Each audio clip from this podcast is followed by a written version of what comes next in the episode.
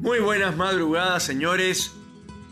Esto es y será Salvador de Noche, un podcast diseñado para acompañar, conversar, interactuar con las personas que están solas en la madrugada, que están tristes, que están apesadumbradas, que eh, en, esta, en este año difícil que pasamos 2020 con la pandemia, estuvieron aisladas, se sintieron solas, algunos enfermaron, otros se enfermaron y murieron.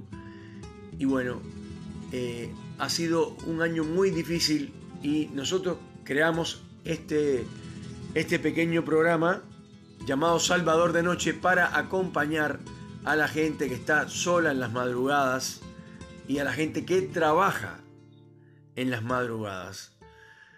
Eh, siempre ponemos los mismos ejemplos, pero hay muchísimos más. Los choferes de taxi, los choferes de camiones, los choferes de ómnibus, eh, los pilotos, esto, la gente que está de guardia cuidando empresas, instituciones bancarias, esto, eh, lugares importantes que, llevan seguridad privada, los mismos barrios privados, que son hombres que están ahí toda la madrugada, a veces no viene nadie, a veces viene mucha gente eh, en una misma noche, a todos hay que tenerlos en cuenta, a todos hay que tomarle el número de DNI, en fin. Eh, son trabajos, los panaderos que se levantan como muy tarde a las 3 de la mañana para empezar a hacer el pan, hacer las facturas, hacer todo esto rico que encontramos por la mañana calentito y que vamos y pasamos y compramos. Bueno, eso lo estuvo haciendo alguien en la noche. Entonces, eh, nada, es, es un acompañamiento, que sepan que no están solos, la gente que está mirando para el techo, que están apesadumbrados, deprimidos, tristes, porque han tenido problemas maritales, problemas eh, esto, con el trabajo, han perdido el trabajo, cosa tristísima, difícil, y, realmente eh, créanme que lo estoy diciendo desde la experiencia.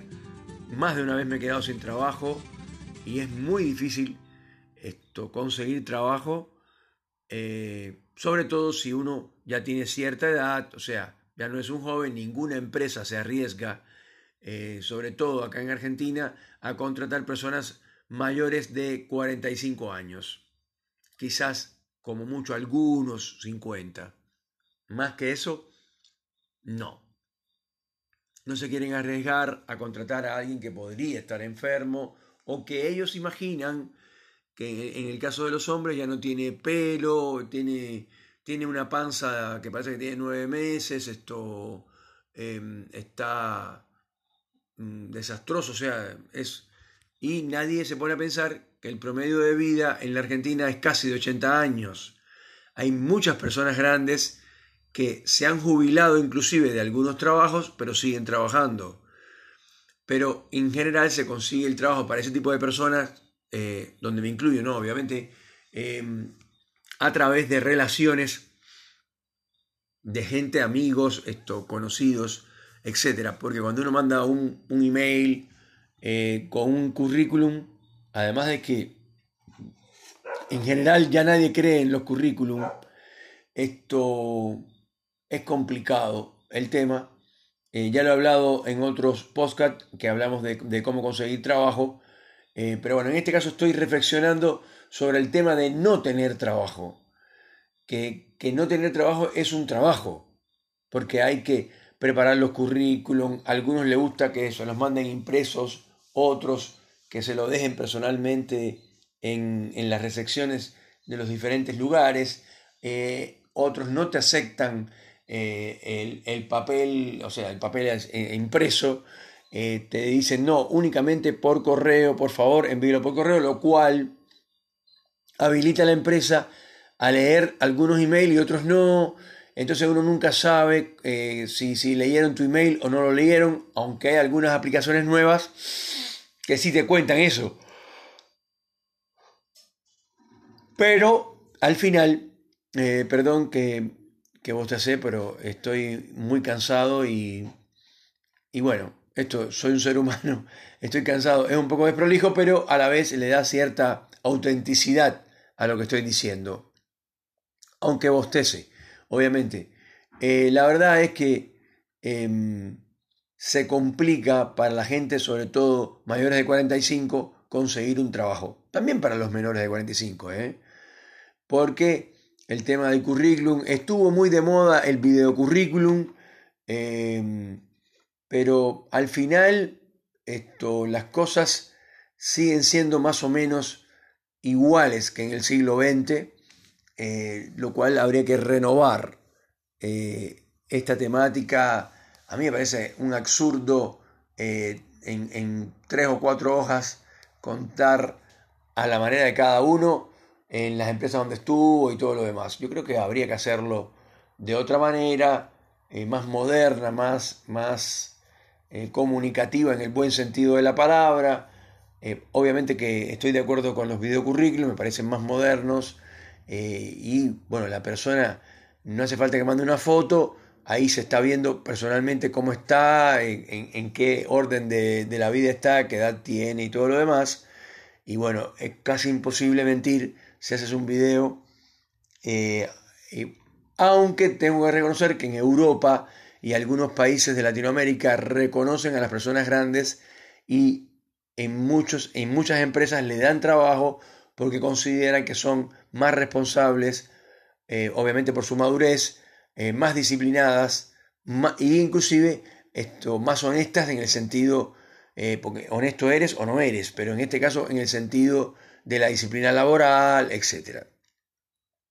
Entonces, esto, eso por un lado, si a eso le sumas que el mundo está cambiando y está yendo hacia la parte de home office, eh, donde puedes trabajar desde tu casa, que no está mal para nada, a mí me parece que es algo muy moderno que hay que desarrollar puntualmente y eh, habría que cambiar la visión del tema de eh, los sueldos. Porque por ahora la manera en que se establece la relación entre un empresario y un laburante es la siguiente. El empresario eh, predispone lo siguiente, voy a contratar el mejor empleado posible en cuanto a disciplina, honestidad, a esto, formación, educación, esto, compromiso, etcétera, eh, con el menor sueldo posible que se pueda. Hay algunos empresarios esto que te dicen, bueno, pero yo te contraté porque vi que no sabías nada y ahora estás aprendiendo. Así que por ahora no vas a ganar un sueldo como ganan los demás, que ya saben. Bueno, señores, eso es una falta, una falta de consideración tremenda. Eh, en los países más serios en estos temas de trabajo, en general, cuando ven que una persona tiene ciertas características especiales, por ejemplo, de como, como líder o es especial en la manera de vender, por ejemplo, y vende mucho, etcétera, inmediatamente lo nombran manager del equipo de venta, en el caso de los Estados Unidos, acá en Argentina también, pero en general acá se manejan de otras maneras. Eso como que no les importa mucho. Les repito, más le importa establecer esa relación de adquirir una buena persona, honesta, comprometida, inteligente, estudiada, etcétera, con un bajo sueldo eh, y esa sería la relación definitiva para siempre. Cuando en realidad debería ser todo lo contrario. Si adquieres a alguien que tiene valores, que se ve que es muy honesto, que es muy eh, sincero, que tiene una formación eh, profesional, educacional alta, lo primero que hay que hacer es considerarlo, pagarle como corresponde, diseñar un sistema para pagarle premios, bonos, etcétera, y que esa persona se sienta que está contenta en su trabajo, que, es un placer trabajar en, en, esta empresa X.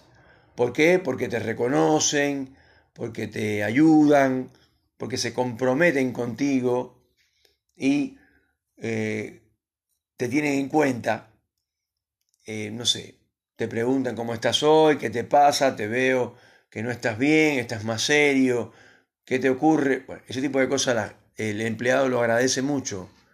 Eh, y bueno, habría que cambiar algunas leyes, sobre todo en Argentina, para que los tributos por los empleados no sean tan altos, eh, porque eso facilitaría eh, el empleo en blanco, el empleo por derecha, el empleo como corresponde. Señores, esto ha sido Salvador de Noche, hablando un poco, reflexionando sobre los trabajos, sobre cómo adquirir un trabajo como la gente, eh, cómo diseñar un nuevo currículum, cómo hacer un video currículum, no técnicamente, sino sugerido, ¿no? Eh, ya hacerlo eh, técnicamente sería lo, lo, lo, hablaremos en, en, algún otro programa. como siempre quiero saludar a la gente de Villa Regina, a los choferes Eric y Tony, que por la mañana me llevan a casa para que descanse y esto eh, saludar a nuestros oyentes de Miami que siempre nos escuchan, que son el 40% de la población que nos escucha es de Miami. Eh, a la gente de Tampa le mando mi corazón. Y después eh, los otros estados de Estados Unidos que nos están escuchando, nos están escuchando en New York, nos están escuchando en Carolina del Norte, nos están escuchando en Texas, en Texas. y hay alguna gente que nos está escuchando en Santiago de Chile, eh, en Bolivia, eh, en Venezuela, en Colombia, eh, en París y en Moscú. Señores, les mando un fuerte abrazo. No se olviden que acá está Salvador para escuchar sus problemas, sus sugerencias, los temas que ustedes quieran conversar, lo que sea. No se sientan solos, nosotros. Mi productor, el señor Don Diebre y yo estamos listos, como siempre, para acompañarlos, ya sea en la madrugada o en el día, cuando uno está solo y de pronto dice, eh, voy a escuchar el programa de Salvador de Noche, que la verdad es que me encanta escuchar cómo Salvador nos dice que no estamos solos, que Él nos está acompañando.